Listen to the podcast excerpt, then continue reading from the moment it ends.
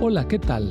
Soy el pastor Misael Castañeda y te invito a escuchar la devoción matinal Pablo, reavivado por una pasión, una serie de reflexiones basadas en el libro de los Hechos y las cartas Paulinas para nuestra vida hoy, escritas por el pastor Bruno Razo. Hola, ¿qué tal? Te saluda Oscar Medina, estudiante de Teología de la Universidad de Montemorelos y quiero compartir contigo el texto del día de hoy, que lo encontramos en Efesios 3.1. Por esta causa yo, Pablo, prisionero de Cristo Jesús, por vosotros los gentiles.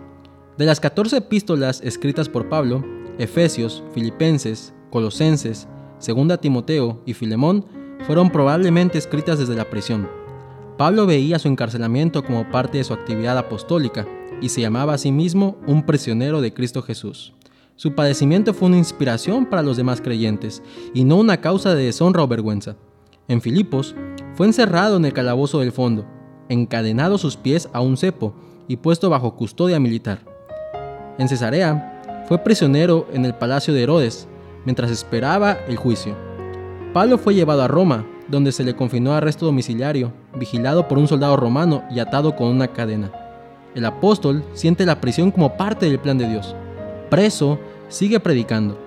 Apeló a su derecho de ser juzgado en Roma a fin de poder testificar en la capital mundial. Se cumple en él ser el apóstol a los gentiles. Pablo se retrata a sí mismo como un apóstol sufriente. No reniega y no se resiente. Su encarcelamiento no es una deshonra, es una manera de inspirar a otros y fortalecer su fe.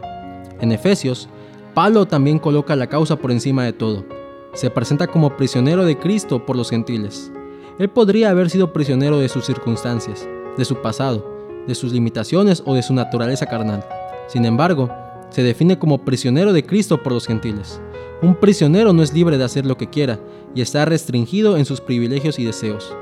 Tres veces en esta carta, él dice que es prisionero. Físicamente, en una cárcel, espiritualmente, lo es de Cristo y de su causa. Su delito fue decir que los gentiles eran tan herederos de las promesas del Señor como los judíos. El odio de sus compatriotas no tenía límites, así como tampoco lo tenía su celo por salvar a todos. David Fisher escribió, Somos cautivos de Cristo, el Señor de la vida y de su iglesia. Marchamos en su desfile y sabemos hacia dónde se dirige.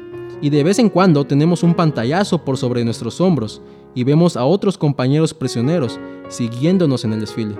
Esto vale la pena.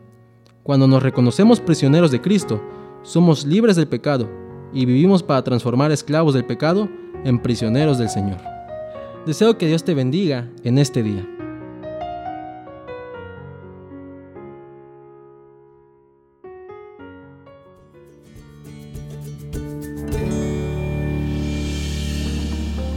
Esta fue una producción de la Iglesia Universitaria de Montemorelos en México.